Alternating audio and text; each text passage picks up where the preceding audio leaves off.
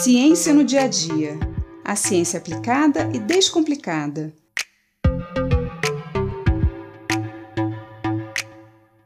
Eu sempre quis saber como a borracha consegue apagar o lápis do papel. Parece mágica, né? Aí eu fui investigar. Descobri que a borracha que apaga o lápis também está nas solas dos sapatos, nos pneus dos carros, nos elásticos, nas luvas cirúrgicas e em um monte de objetos que nós usamos todos os dias. Mas existem dois tipos de borracha, a natural e a sintética. A borracha natural vem das plantas e é produzida a partir do látex que é extraído delas. O látex é uma substância líquida, geralmente leitosa, que as plantas produzem naturalmente como defesa contra os herbívoros. Ela pode ser liberada pelas folhas, pelas flores e também pelo tronco.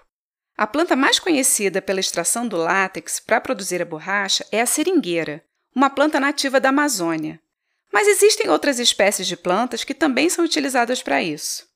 Para extrair o látex das plantas, os coletores fazem cortes diagonais no tronco e vão coletando o líquido que é escoado. Mas para o látex virar borracha, precisa ainda passar por algumas transformações químicas, que darão a flexibilidade, a estabilidade e a resistência necessárias para sua comercialização. A borracha sintética é produzida a partir de derivados do petróleo, mas pode utilizar na sua composição também um pouco da borracha natural, para dar mais elasticidade. A vantagem da borracha sintética é o custo mais baixo e a maior velocidade de produção em relação à borracha natural, além de poupar as árvores. Atualmente, a borracha sintética é muito mais usada que a natural, apesar de existirem ainda plantações de seringueira e outras espécies de plantas que produzem látex comercial, tanto no Brasil quanto em outros países tropicais na América Central, na África e no sul da Ásia. Mas voltando às borrachas que apagam o lápis, como é que elas funcionam?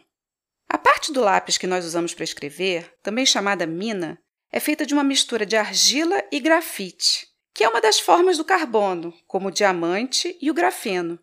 Quando escrevemos, as partículas do grafite se misturam com as fibras do papel e ficam ali, aderidas.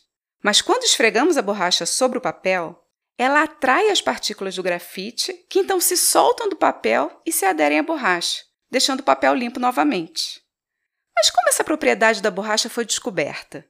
Os primeiros registros que nós temos sobre a utilização do grafite para escrever datam de meados do século XVIII. Antes disso, se usava geralmente o carvão. Segundo os historiadores, a primeira fábrica de lápis foi criada em 1761 pelo carpinteiro alemão Caspar Faber, que vinha a ser o fundador da atual empresa de lápis Faber-Castell. Esses lápis eram feitos de grafite puro. Em 1795, o químico e inventor francês Nicolas Jacques Conté Misturando o pó de grafite à argila, conseguiu obter lápis mais resistentes e com tons variados, como os que conhecemos hoje em dia. Ele foi o fundador da empresa de lápis Conté. Naquela época, a França estava em guerra com a Inglaterra, onde se encontrava a única jazida de grafite conhecida, e por isso eles não podiam mais importar a grafite de lá.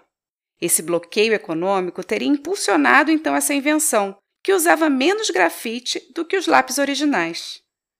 A borracha natural já era usada há milhares de anos pelas civilizações que povoavam a América Central, como os Olmecas, os Maias e os Astecas.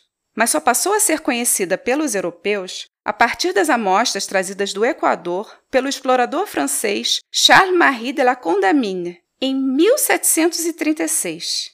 Mas a utilização da borracha para apagar foi descoberta anos depois, em 1770, pelo inventor inglês Edward Nairn.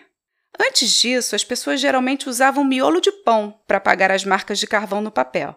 E ao que tudo indica, Nairn descobriu essa utilidade da borracha por acaso, pegando sem querer um pedaço de borracha natural ao invés do miolo de pão para apagar.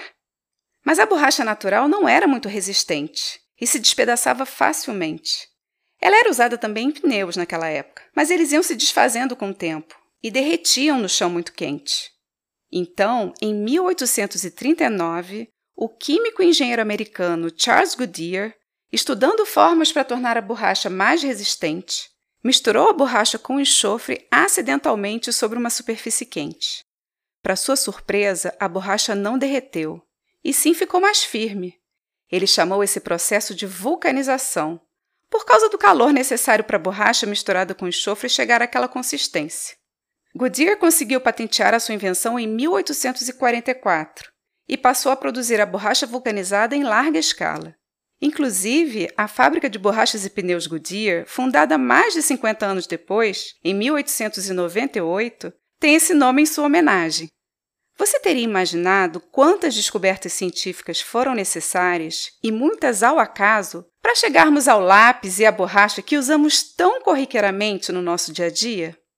Eu sou Mariana Guinter, bióloga e professora da Universidade de Pernambuco, e esse foi mais um Ciência no Dia a Dia.